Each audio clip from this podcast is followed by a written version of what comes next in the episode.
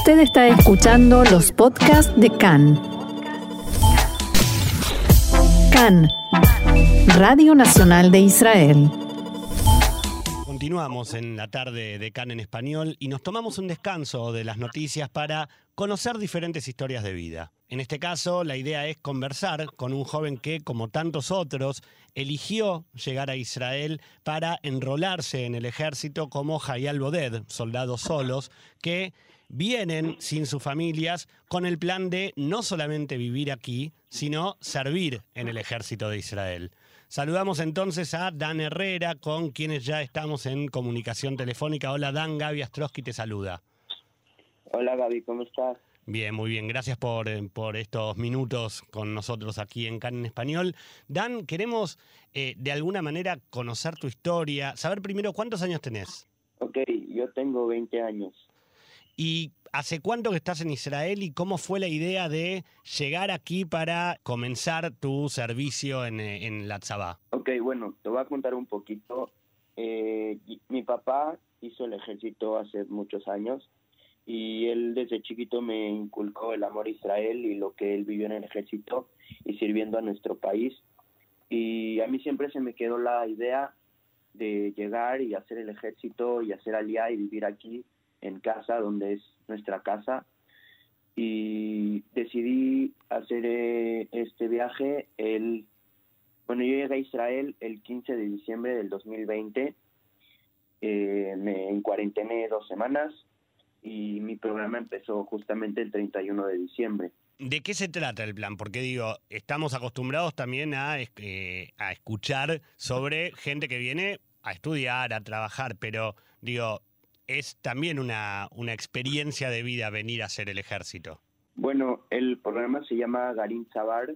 Es un programa que se dedica a tomar jóvenes de principalmente Estados Unidos y de muchas partes del mundo para llegar a hacer el ejército, que es lo que muchos de nosotros queremos y justamente eso venimos.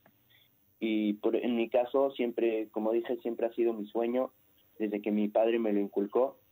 Yo siempre he querido hacer el ejército, defender a mi país. Pues esta, vi una oportunidad en este programa que me apoyó, me ayudó muchísimo en entender lo que es la sociedad israelí. Me dieron muchos seminarios, tenemos clases de hebreo sobre el ejército, tenemos gente del ejército que nos ayuda a hacer todas las cosas, los trámites y todo eso en el ejército aquí en Israel.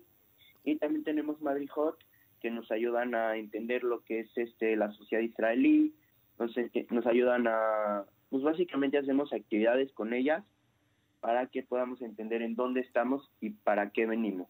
Claro, de alguna manera una clitá, una inserción previa, directa a ingresar al ejército, ¿verdad? Exactamente.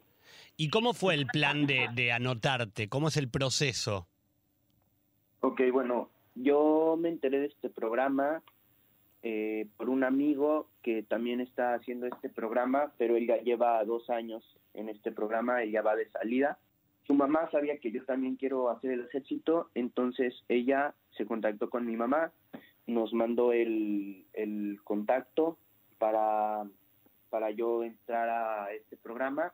Lo primero que me pidieron fue un formulario en el que decía mi nombre, mi edad, mi fecha de nacimiento.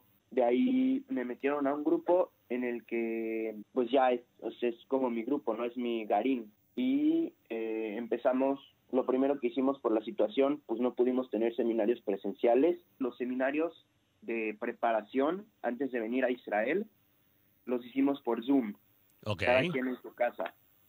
Porque es, eh, antes de venir acá, te, nos dan seminarios de preparación durante más o menos un mes y medio, eh, en el que conocemos a nuestro grupo, eh, nos hablan un poco de Israel. Yo salí de cuarentena tres días antes de que empiece el programa. De ahí, pues ya conocí a mis amigos, pero conocerlos en, lo, en el Zoom solamente había pasado en el Zoom. Y Vos venís de México, tocó. ¿verdad? Sí, sí, soy de México. ¿Y desde México también llegaron otros chicos en, en este grupo o eres el único? De hecho, habemos tres de México, pero está otro Garín, que es el Garín Mecomí, que es el que trae a gente de muchos otros países. Hay gente de Argentina, de Uruguay, de Paraguay, de Sudáfrica, de Estados Unidos, de Canadá y también de México. ¿Ahora dónde están viviendo hasta ingresar al ejército? Ahorita estamos viviendo en el Mercado Clita de Ranana. Aquí llevamos cinco meses más o menos, desde diciembre llevamos. Y eh, bueno, nosotros entramos a Mijbe Alon el 10 de mayo. Contanos Eh, para quien no sepa eh, qué es Mijbe Alon.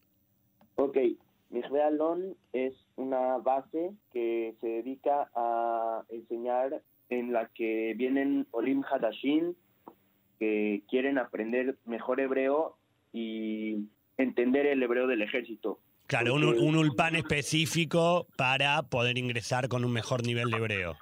Exactamente, y justamente al ejército. ¿A qué estoy entrando en vez de entrar al ejército directo y quedarme en shock por, por no entender nada y haz esto, haz esto, sube, baja?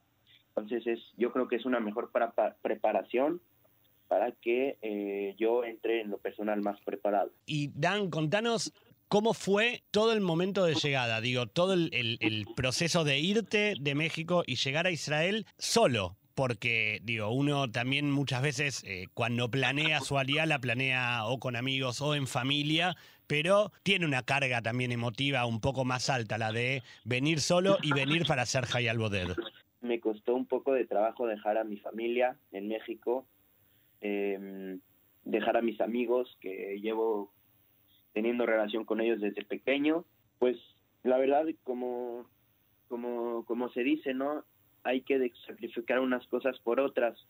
Y yo eso fue lo que hice, sacrifiqué el estar en México, estar con mi familia, con mis amigos, a cambio de cumplir uno de mis más grandes sueños, que es servir al ejército de Israel y vivir en Israel.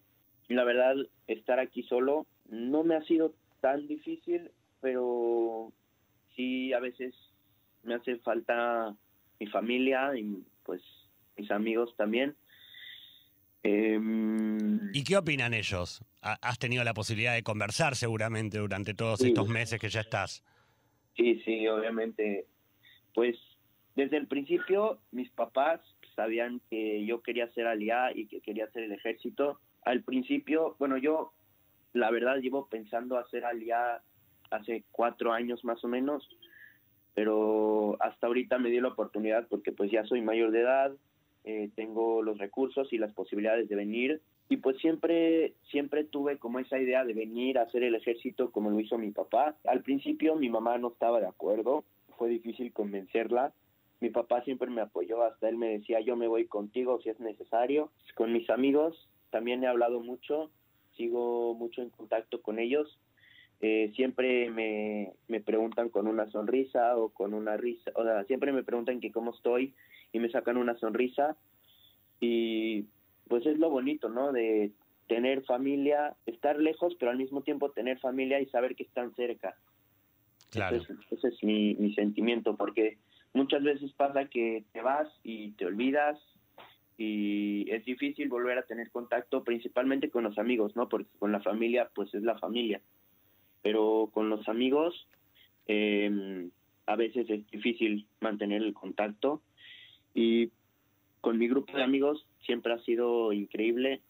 Eh, ellos son mis amigos de la TNUA. Espero siempre estar en contacto con ellos, aunque ellos estén allá y yo acá. Y seguramente ellos también te, llevarán en, en su corazón y, se- y seguirán en contacto. Dan Herrera, muchas gracias por estos minutos con nosotros y mucha suerte en lo que se viene en tu ingreso a la Chabá y en, en tus años aquí en Israel. Seguramente seguiremos en contacto para que pronto nos puedas contar algunas experiencias adentro del ejército y nosotros continuamos aquí en la tarde de Can en español. Muchas gracias. Shalom. Bye. Le agradecemos a Tomer Faur por la producción de esta nota.